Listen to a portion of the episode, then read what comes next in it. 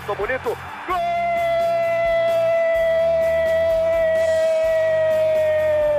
Uma grande jogada de Renato pela direita. Partiu Luan, dominou o lance, é bom, o lance é bom, o lance é bom, o lance é bom. Olha o gol, olha o gol, olha o gol. Golaço do Grêmio. Para Everton, chegou, fez a finta, outra boa jogada, cruzamento. Olha a chance, olha o gol, olha o gol, olha o gol, olha o gol, olha o gol. Gol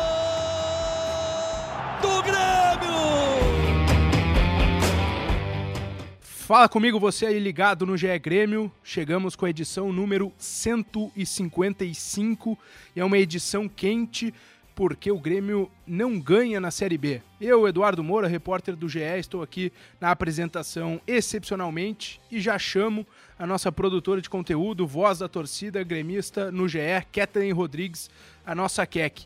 Keck, o Grêmio empatou com Vila Nova, penúltimo colocado da Série B é o quarto jogo sem vencer.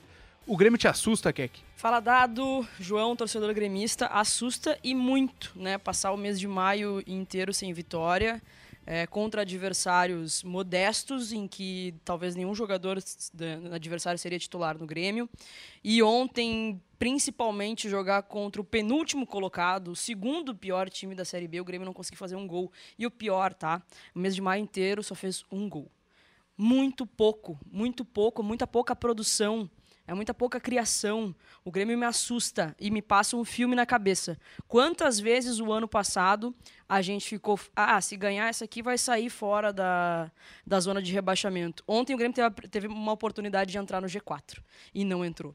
E aí passa um filme sim na cabeça do torcedor e o Grêmio me preocupa muito, Dado. Grêmio repetindo 2021 é um dos pontos que debateremos. João Vitor Teixeira, repórter do GE, setorista do Grêmio. É, vamos ampliar então sobre esse maio sem vitórias. Quatro jogos sem vencer, né, João? É, na Série B, em maio teve o jogo com o Glória, né, da Recopa Gaúcha, disputado com reservas, mas uh, o sarrafo do Grêmio é um pouco maior. É, nesse ano a cobrança é maior do que apenas uma Recopa Gaúcha, né, João? Salve, salve, Keck, salve, Dado, todos que estão nos escutando. É isso mesmo, é... chega a ser assustador, assim. A última vitória foi 2 a 0 contra o CRB em casa. 30 de abril, hoje de estamos abril. gravando 30 de maio. E de lá para cá, o Grêmio passou por, me corrija se eu estiver errado, mas pelo menos três esquemas táticos diferentes. Três uhum. volantes, foi com dois centroavantes e agora foi com os três zagueiros. É realmente assusta, como a Keck falou, e abre, assim, cada vez mais, cada rodada que passa, aumenta a pressão interna no Grêmio, né? Não tem como ser diferente, o próprio Roger admitiu ontem, depois da entrevista coletiva, é, realmente chega a ser assustador, assim, a gente não, a gente imaginava que o Grêmio teria dificuldades, assim, até engrenar na Série B, apesar da qualidade, pelo menos que a gente avaliava ser superior, a gente, a, a, gente acreditava que ia ter dificuldades por, um, por todo o cenário que a, que a Série B traz, mas uh, a gente não acreditava também que ia ser tanto assim. Depois da oitava rodada, o Grêmio ainda não está no G4, apesar de que eu acredito que a tabela joga a favor do, do Grêmio, porque ele está a dois pontos do G4, é. então se ganhar. É.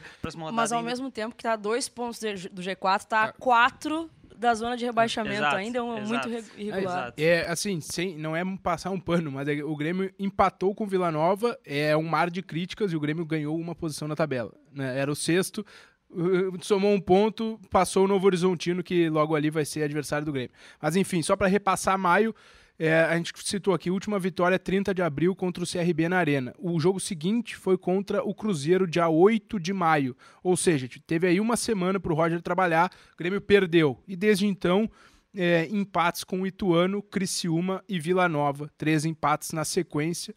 E certamente resultados que, é, assim, dava para ter ganho desses três times. Ok, não vamos aqui colocar no mundo de conto de fadas que vai ganhar todas, mas pelo menos um, dois jogos esse aí eh, dava para ter pontuado, Pelo né? menos em casa contra o Criciúma, né? Exatamente. A obrigação é. Botar aí, se ganhasse em casa e somasse os dois pontos fora, talvez eh, o contexto fosse um pouco mais favorável. Né? E o que chama atenção, e não é só eu que estou falando, o Roger disse isso na entrevista coletiva, Uh, se a gente pegar, apesar de que na minha avaliação o Grêmio não fez um bom jogo contra o Criciúma, ele piorou depois de 10 dias para trabalhar, para mudar o esquema tático, uh, o Grêmio piorou contra o Vila Nova. Cara, isso é uma das coisas que mais me assustam, porque Bom, se a gente pegar o retrospecto dos, dos podcasts, eu sempre falei que eu sou uma admiradora do Roger, cara. O Roger, para mim, é um bom treinador.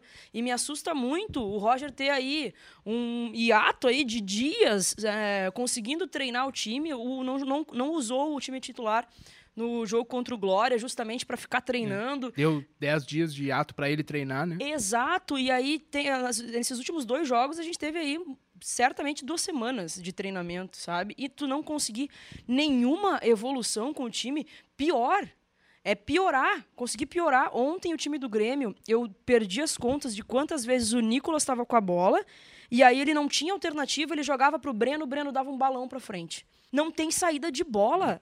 Um não time tem que só tem um mecânica mesmo, campeonato. não tem mecânica, movimento para um, vamos nos desmarcar a partir de um movimento coletivo. Exato, e aí me assusta muito porque eu considero o Roger um bom treinador. Se o Roger não tá conseguindo fazer esse time jogar, o que que acontece?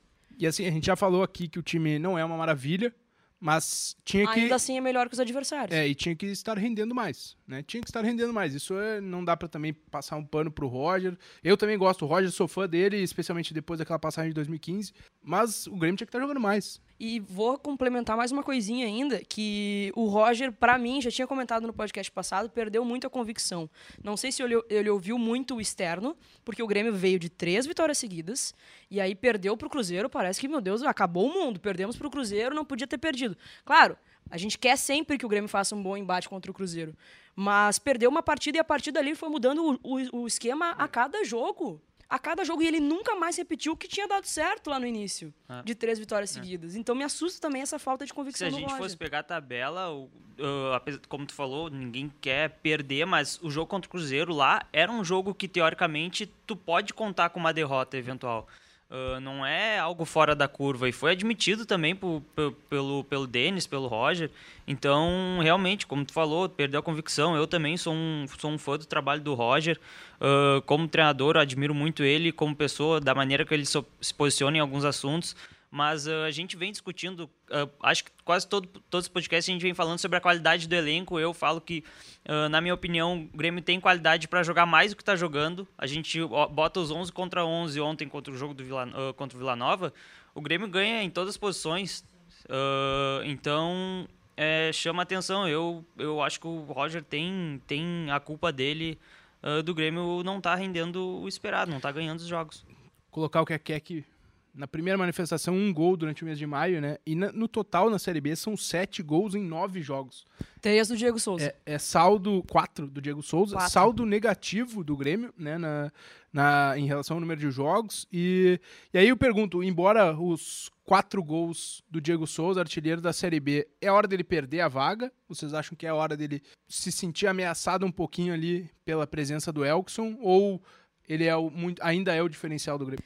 Eu acho que é interessante ele ver a concorrência se aproximando, né? Eu acho que o Elkson tem que ter mais oportunidades, mas a bola também tem que chegar no Diego. O Diego teve alguma oportunidade ontem naquele gol Zero. mal anulado, né? Dá pra dizer que foi mal, mal anulado. É só a bola não chegou mais nele.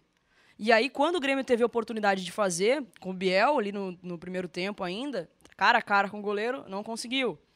O Grêmio depende muito do Diego, mas precisa fazer essa bola chegar nele. Acho que foi a Keck até, João, que colocou no Twitter que o Janderson entregou mais que o, O Campaz. Janderson muito entrega mais. muito mais que o Campaz hoje Muito em dia, mais. né? E entrou bem ontem, É, né? os, os lances, isso que eu ia citar, os lances de perigo do Grêmio no segundo tempo, aquele chute do Bitelo que passou próximo da trave e o lance do Biel também, é, é numa escorada do Varela, Varela. né? Os dois puxados pelo Pelo Janderson, Janderson.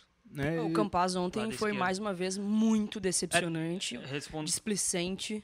O escanteio dele, uh, Isso, é. meu Deus do céu, como é que colo- consegue colocar pra botar para jogar bola parada ainda, sabe? É. Respondendo assim a pergunta do Dado, na minha opinião, o problema não tá ali no Diego Souza e como a Keck falou, tá em chegar nele. E para usar uma- um termo que o Dado usou, é esse mecanismo do meio-campo que não tá funcionando. A bola precisa chegar nele. Quando chegar, ele vai guardar. A gente sabe disso. Claro, tem o Elkson, que faz uma bela sombra ãh, na teoria. Enfim, é um, é um problema assim, um problema para o Roger ãh, ver como, como que vai administrar essa, eh, essa escalação dos dois juntos ou não, ou como vai fazer para deixar os dois motivados. Na minha opinião, a- quando o Diego Souza tiver a chance, ele vai guardar. Agora a bola tem que chegar nele. Tem um, ponto que talvez, eh, fazendo até a minha meia-culpa atu- agora, é que quando a gente começa a questionar muito todos os jogadores é porque tem uma coisa maior que não está funcionando, que é a engrenagem. Né? O time do Grêmio coletivamente não está funcionando. E aí isso põe as individualidades para baixo. Né? Não sou um fã do Campas, como a Keck disse, mas talvez ele não seja tão horroroso assim quanto está sendo. Né? Não sei, ali um ou outro jogador, Gabriel Teixeira, é, mais. É, enfim, num esquema mais consolidado, de repente ele tem mais tranquilidade para tomar a decisão correta, para conseguir fazer o gol, que aquele lance no início do jogo não é incrível, a demora nele para finalizar. Né? Então eu acho que o ponto aqui talvez seja realmente a questão coletiva do time que não está funcionando. Né? E, aí eu tô com a que acho que o Roger foi uma tentativa e erro para várias uh, opções de esquema e a que mais deu certo tá lá atrás e não, não é e não foi alternativa. É. De, desde o, o jogo contra o Cruzeiro, ele não repetiu mais aquela escalação que tinha dado certo. Pô, dá pelo menos mais uma oportunidade, venceu três seguidas. Depois e, que saiu, nunca mais venceu. E a gente bateu aqui, né, João, no, nos três volantes. No podcast, no GE Grêmio. É, mas depois que o Roger tentou uma, duas vezes poderia ser até como uma maneira de responder para todos os críticos. Ó, oh, vocês viram, eu tentei mudar o time, tentei soltar o time, não deu. A gente tem que jogar daquele jeito, né? É, uh, e fazendo uma, uma espécie de análise, assim, tudo que a gente está debatendo, mostra só isso já mostra que o problema do Grêmio é maior e não tá só em uma coisa, né? E aí eu trago algo que eu já falei, acho, se não me engano, há dois podcasts atrás, que é um problema mental é, um problema psicológico do time. Se a gente for ver, até os 20 minutos o Grêmio criou chances e não fez. E a, a, a, teve o gol anulado, que na minha opinião foi mal anulado, não foi falta do Vila Sante. Aquilo ali também vai gerando uma pressão na cabeça dos próprios jogadores que eles, quando criam as oportunidades, as oportunidades eles não conseguem fazer o gol. Mas fica tranquilo que agora o Denis disse que vai ter uma terapia em terapia grupo. Terapia em grupo. é, é, que é que tocou no assunto Denis e é, é, vamos justamente virar essa página em relação ao jogo e para o pós, bastidores e aí. É, o Denis lá em Goiânia ainda né, falou para os repórteres presentes, um deles, o Leonardo Miller, aqui da RBS TV, é, de que é, ao chegar em Porto Alegre haveria uma reunião com a comissão técnica dele, Denis, departamento de futebol, com a comissão técnica né, é, na chegada em Porto Alegre. O Grêmio eu acho que desembarcou faz é, alguns minutos aqui é, em Porto Alegre e é, o ponto é, vocês acham que é o momento de troca? O jogo com o Vasco é a décima rodada da Série B, um terço, é um pouquinho é, menos, né, de um terço de competição. Dado, eu vou repetir exatamente o que eu botei no Twitter ontem. Mês de maio inteiro sem vitória.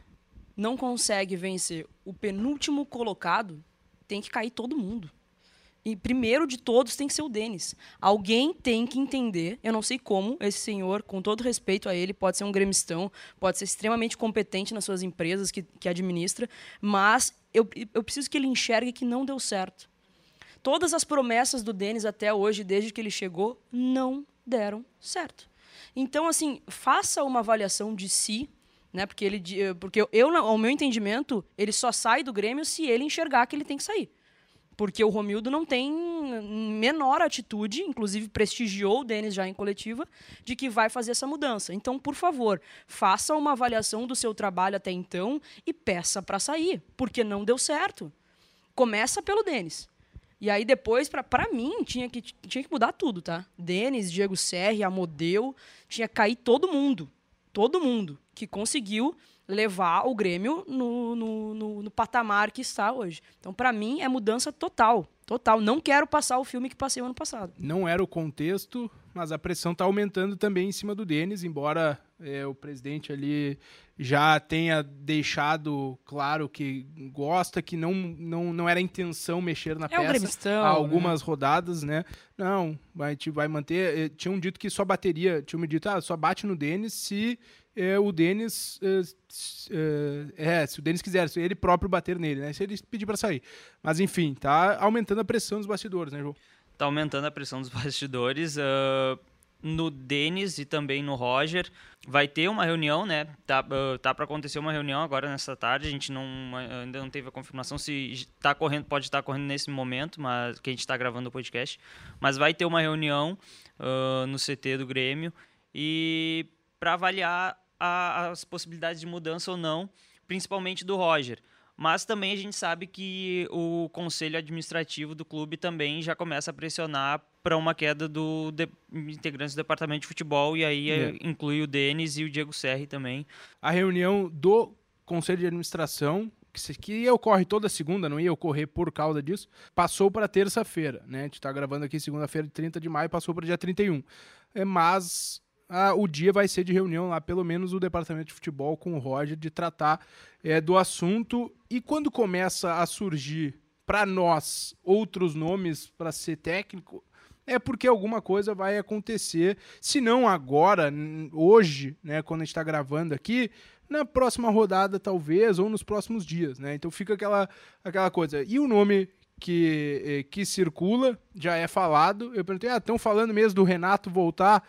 Olha, eu diria que se eu dissesse que não, é mentira. Só que tem muita coisa para parar de arestas depois da saída do Renato, porque houve aí chumbo trocado, né, dos dois lados em entrevistas. O presidente Romildo criticou o Renato uh, no canal do Duda Garbi, numa entrevista lá no assado. E o Renato, acho que naquela entrevista do Sport TV também é, largou alguma. É, ele, ele, falou que se ele tivesse continuado, ele não teria não caído. Teria né? caído. E a gente lembra como foi a demissão dele, que teria sido em, em uma, uma, iniciativa, pelo, pelo que o Romildo falou na época, que teria sido uma iniciativa do Renato. Mas aí a gente vê também o pós, né? Os discursos a gente vê que não, não é bem assim. Que não teria caído, dizendo que tinha a chave também do de tudo, também não não não, é, não cai bem, né? Porque né, diz que é ele que comanda o clube, na verdade. E a gente já falou aqui, né? Se é para tirar a chave do Renato, é aqui é uma colocação. Se é para tirar uma chave do Renato para acontecer isso tudo que aconteceu, para não ter projeto, para não saber o que fazer, deixa a chave com o Renato, então. É, eu também eu tenho essa percepção de que deixa se o Renato tivesse ficado, uh, o Grêmio não teria caído. Até porque o Renato nunca deixou o Grêmio em maus lençóis. Inclusive, toda vez que veio, conseguiu. Já teve uma, uma vez que o Grêmio estava na zona de rebaixamento, o Renato colocou o Grêmio como no G4, se não me engano, 2010, vice-campeão. É. Foi para 2010, quando ele chegou para brigar contra o rebaixamento, o Grêmio acabou classificado para Libertadores. Libertadores, porque o Goiás perdeu para o Independiente, Isso, se não estou enganado, na Sul-Americana. E aí a vaga foi, foi realmente ali para o brasileiro. Ou seja, o máximo que aconteceu com o Renato, que a gente já se irritou, foi a goleada ali do Flamengo, né? Aquele, aquele a, um placar atípico e também a empatite daquele último campeonato brasileiro, né? E algumas questões de escolhas dele. Mas o Grêmio nunca ficou mal é, nas mãos do Renato. Agora, tá tudo errado também, né? O Renato, se ficar aqui, não vai ficar para sempre. Não vai, a gente não vai ter um Renato 10 anos aqui no Grêmio, ou 15 anos. E aí não dá para entregar totalmente né, a chave do clube para um cara que, se sair, a gente está ferrado. E foi o que aconteceu. O Renato tinha, a gente já conversou várias vezes né, sobre isso. O Renato tinha é, domínio total de tudo. E aí traz uma pessoa que vem para ser só treinador, e o resto como é que fica? Aí fica na mão de Marcos Herman, fica na mão de Denis Abraão, que não vão saber o que fazer. Até porque quando o Renato saiu também não estava tudo lindo, né? A gente lembra, ficou muito marcada aquela final de Copa do Brasil contra o Palmeiras, que os dois jogos do Grêmio não, não jogou bem. Uh, e foi anunciada a renovação dele, né, antes do, do jogo.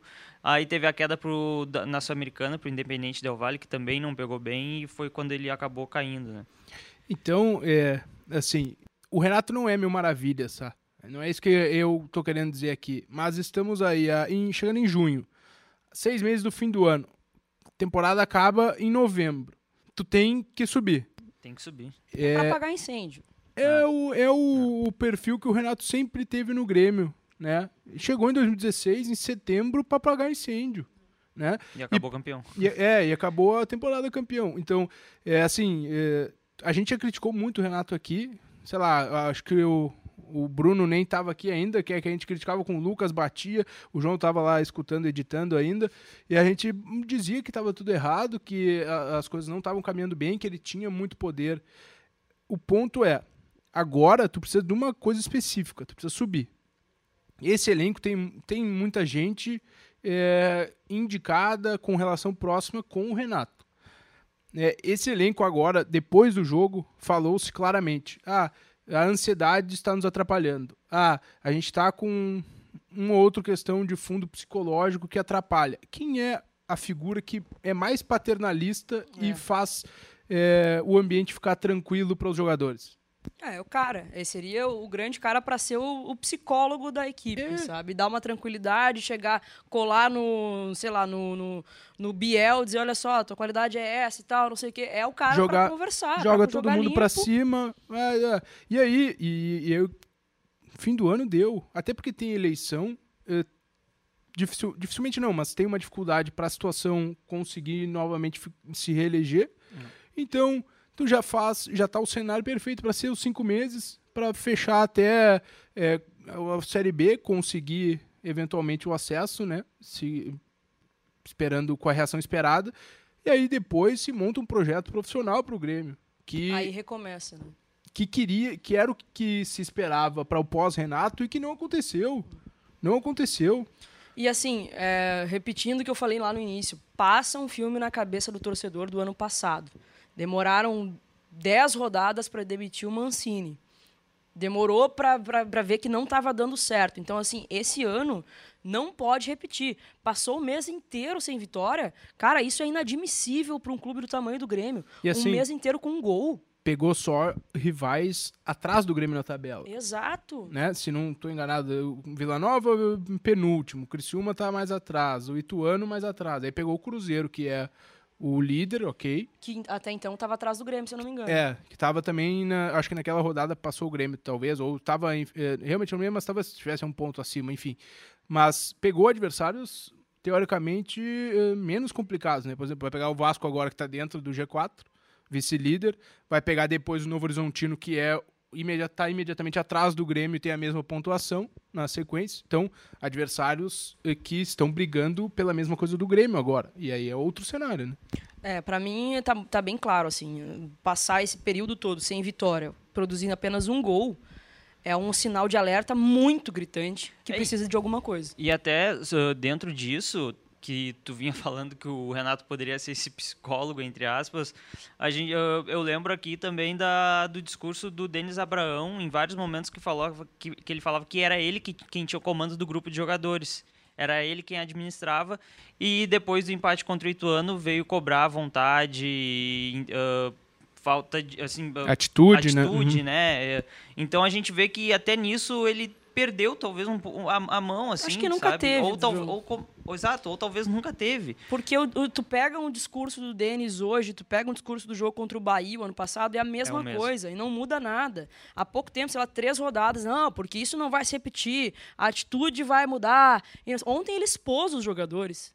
Eu acho que tem que cobrar sim, mas publicamente já é uma outra. E a diferença do Renato para isso, que blindava, ele, do Renato tomava pau na coletiva até não poder mais, mas nenhum jogador dele ele colocava para. Pra... Aproveitando que a gente falou dos dois personagens, é, se a escolha for o Renato, que tem essas arestas a parar com integrantes da diretoria, o Denis está fora. Não, os dois não trabalham juntos. Não.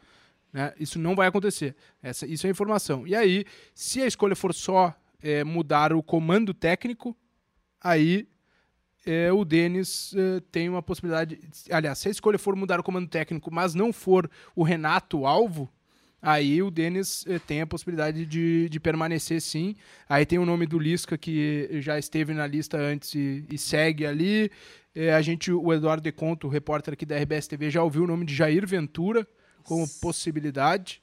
Né? Esse nome até me foi negado pela mesma fonte que falou isso do Denis e do Renato, mas a gente sabe que às vezes os, no, os nomes orbitam sem todo mundo conhecer. Vou parafrasear um jornal muito famoso no Brasil. Uma escolha muito difícil. É, difícil. Quer dizer, então, que se o Renato vier, o Denis cai. E se o Renato não vier, o Denis fica. Mas que escolha difícil essa, né?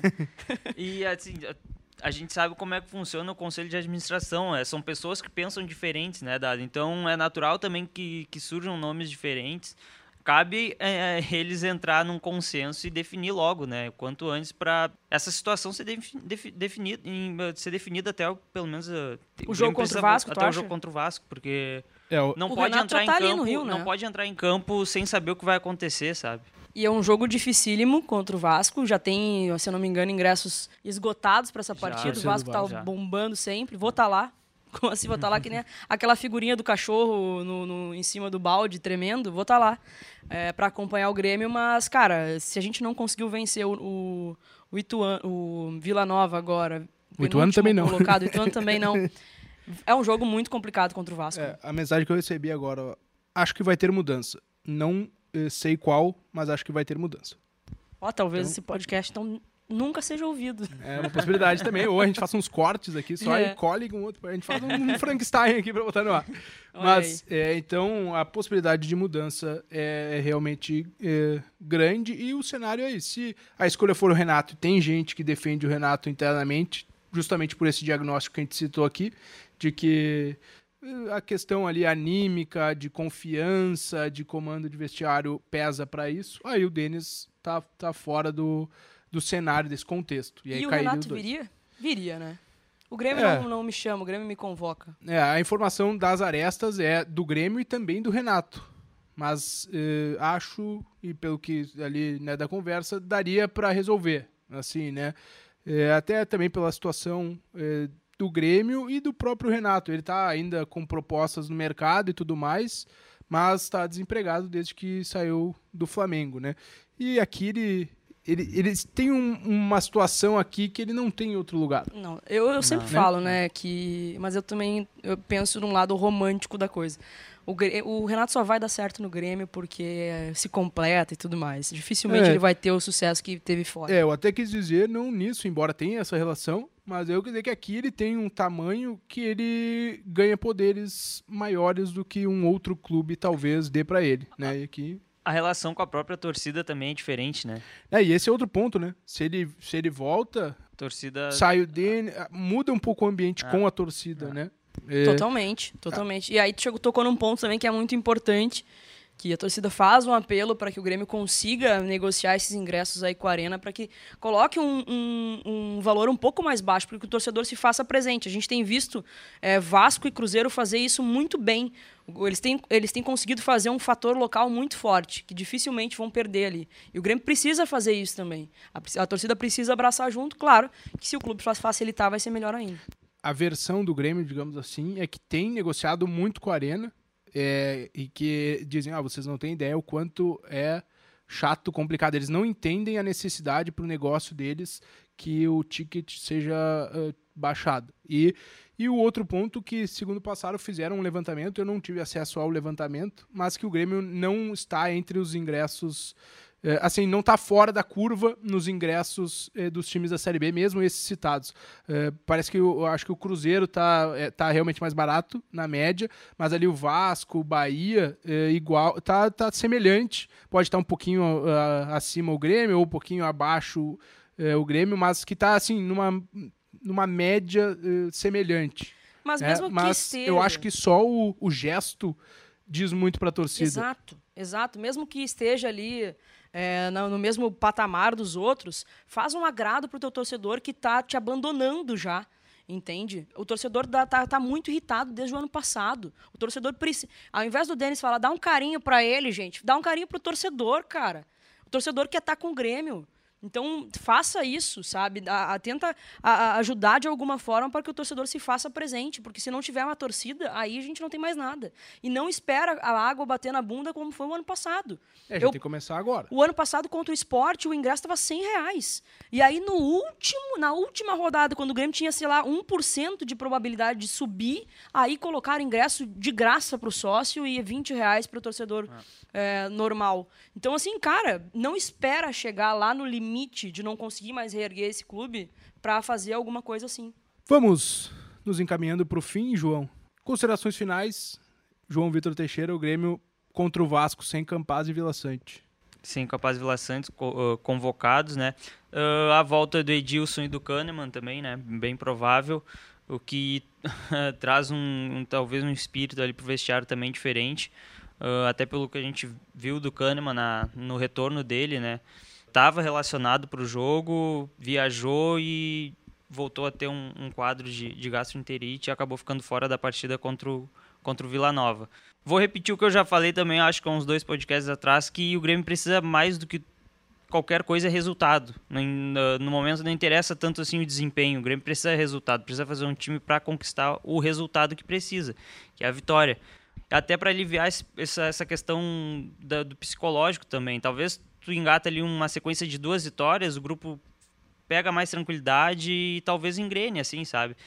enfim, acredito que Thiago Santos deve entrar na vaga do Vila Sante, né, naturalmente, e o Edilson uh, retorna para a lateral direita, até porque é um problema que, que, o, que o, o Grêmio não tem outro lateral direito, né, para colocar. Suprir. Não consegue suprir. E a gente viu o Sarará aos sete minutos do segundo tempo tendo que sair por questão Isso aí é outra cãibra, coisa né? também, né? E aí quem entra no lugar dele é o, é o Varela, que é também é volante de origem, né? Então a gente vê aí que também tem um, um desequilíbrio no elenco do Grêmio. Acho que a gente não vai fazer palpite hoje, porque a gente ainda volta até o fim, o fim É, da não semana, vamos. então não é o momento de, de dar o palpite aqui do, do resultado do jogo contra o Vasco. Keck, obrigado pela presença aqui na RBS TV para gravar com a gente. Teu, tuas considerações, teu recado final pro torcedor gremista. Tamo junto, espero que mude. É, não, não vou esperar o jogo contra o Vasco. Para mim, tem que ser, essa mudança tem que ocorrer para já, começando pelo Denis Abraão. É, como falei, sou muito admiradora do Roger, mas nesse momento vejo que não tá dando certo, não conseguiu fazer uma mudança, nenhum, um- algo que vá agregar pelo menos um pouquinho. O Grêmio joga um pouquinho melhor, que pelo menos faça gols. Não, não vi essa mudança e acho que, é, infelizmente, não, não daria sequência com ele. E se tiver que mudar realmente, que venha o Renato e ajude aí, salve a gente de alguma forma. E vou estar lá no jogo contra o Vasco, espero. É, Eu, eu tô sem expectativa, na real. Tô bem para baixo, assim. Tô bem sem expectativa para esse jogo. É, Eu só quero que realmente mude é, é, tudo que tá acontecendo, assim, porque o torcedor tá realmente muito cabisbaixo. Pelo menos vai estar no Rio de Janeiro, né? Pelo menos vou estar no Rio de Janeiro, vou estar curtindo uma prainha. Pelo menos isso. A gente agradece todo mundo que nos acompanha até aqui na edição 155, perdão, do podcast GE Grêmio. Você encontra lá em ge.globo barra GE Grêmio, também nos seus tocadores preferidos de áudio aí, Spotify, Apple Podcast, Deezer, enfim, tá? Um grande abraço a todos e até a próxima.